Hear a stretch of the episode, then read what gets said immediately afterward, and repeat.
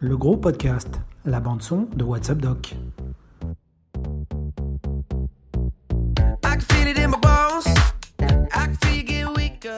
Vous souvenez-vous lorsque la mort s'est présentée à vous pour la première fois, jeune médecin? Eh bien, c'est le sujet du gros dossier du WhatsApp Doc 45. C'est aussi le sujet de ce gros podcast, le premier du genre.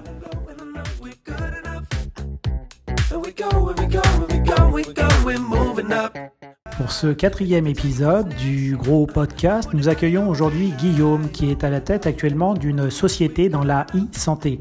Il n'en a pas toujours été de même puisque Guillaume a d'abord été psychiatre. Avant d'être psychiatre, il était interne. Avant d'être interne, il était externe. Et c'est là qu'il a rencontré son premier mort dans l'exercice médical. Il n'en a pas gardé un souvenir traumatisant, loin de là. J'étais externe. J'étais dans une, un service un peu hybride, c'était entre les soins de suite et la médecine interne. Guillaume n'a pas ressenti de surprise particulière lorsqu'il a fallu arrêter les soins d'une dame très âgée qu'ils avaient accueillie un peu plus tôt.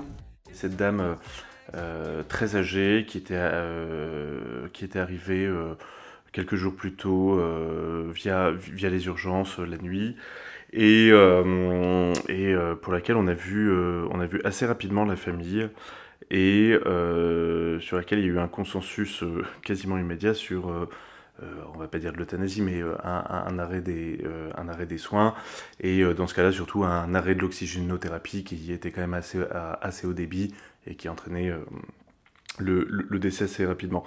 Pour Guillaume, la surprise viendra de la réaction de la famille. C'est pas tant le décès, moi, qui m'a marqué, parce que je pense que euh, euh, cette femme était âgée, elle avait, euh, elle avait beaucoup de, complications et de, et comorbidités, donc je pense que le mot acharnement thérapeutique, peut-être pas sur cette fois-là, mais sur les fois suivantes, aurait pu, aurait pu être évoqué. C'était plutôt la rapidité avec laquelle la famille s'est dit bon bah ok, il faut faire partir maman. Euh, qui m'a plus marqué. Il y, avait vraiment un côté, euh, euh, désolé de dire ça, mais un peu nettoyage de printemps. C'est hop, c'est comme si on, jetait l'ancienne cafetière Nespresso parce qu'on vient d'en récupérer une autre. Alors qu'on s'était préparé avec le pH, il m'en avait beaucoup parlé, etc. on, on, devait faire attention au vocabulaire, on voulait bien expliquer le contexte médical, et finalement on est arrivé face à une famille qui euh, avait quasiment déjà pris la décision et qu'au bout de trois minutes nous a dit clairement qu'il n'y aurait pas euh, plein de discussions, plein d'allers-retours, plein de jours, etc. Et donc, euh, donc c'est tout. En présence de la famille, on a, on a, euh, on a coupé l'oxygène, euh, on avait coupé les perfs. je me souviens que je tenais la main opposée à cette dame. c'est vrai qu'avant de venir vous voir, j'y avais pas pensé, mais j'y repense là. Et, et d'ailleurs, c'était assez dingue que ce soit moi qui la tienne et pas quelqu'un de la famille qui était au bout du lit. Si pour Guillaume tout s'est passé pour le mieux dans ce genre de situation, c'est peut-être un peu, beaucoup, grâce à l'aide du praticien hospitalier qui l'épaulait. J'ai pas eu d'anxiété euh, anticipatoire particulière, euh, du moins de ce que je me souvienne. Enfin, alors que je pense qu'il y a beaucoup plus de choses qui m'ont stressé dans, mon externat, comme euh, ma première ponction lombaire ou des choses comme ça. Mais pour une simple et bonne raison que je pense que le, dossier était très clair et bien argumenté. C'est-à-dire que d'un point de vue médical, il n'y avait pas d'hésitation, que le PH qui était là et qui a fait l'annonce était lui-même préparé, il nous avait préparé, il s'était pas défaussé euh, sur, euh, sur l'interne par exemple, euh, il avait euh, accepté de rester plus tard et de bloquer vraiment du temps pour la famille, etc. Alors je me souviens très bien de ce PH, il était très très très désagréable en plus, c'était vraiment pas quelqu'un qui m'a laissé un bon souvenir, mais finalement son côté détestable n'avait d'égal que son côté professionnel. Et il avait pris le temps dans le bureau et je me souviens il y avait une interne mais qui n'avait pas pu être là, nous expliquer comment ça allait se passer, de nous expliquer aussi bah, probablement qu'il fallait pas toujours chercher à intervenir, qu'il fallait laisser euh, des moments de blanc, euh, voilà, de, de, laisser en gros la, famille faire, faire ce travail bah, euh, d'assimilation de nouvelles qui peuvent être euh, en effet euh, perçues comme, comme violentes ou comme euh, l'envie de mourir ou comme un, un, un, abandon, quelque chose comme ça.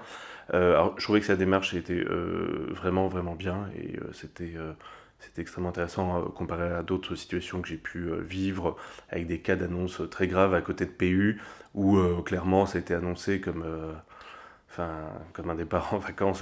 Est-ce qu'on peut être préparé à la mort? Ça, c'est une vraie question. Je pense que ça dépend bah, surtout je pense à la personnalité de chacun, euh, du patient aussi, parce que je pense que laisser partir quelqu'un de, de, 15 ans ou 35 ans d'un cancer, c'est quand même pas la même chose que quelqu'un qui est sur une pathologie très chronique et invalidante depuis des années et qui, est, qui aurait plus de 80 ans par exemple.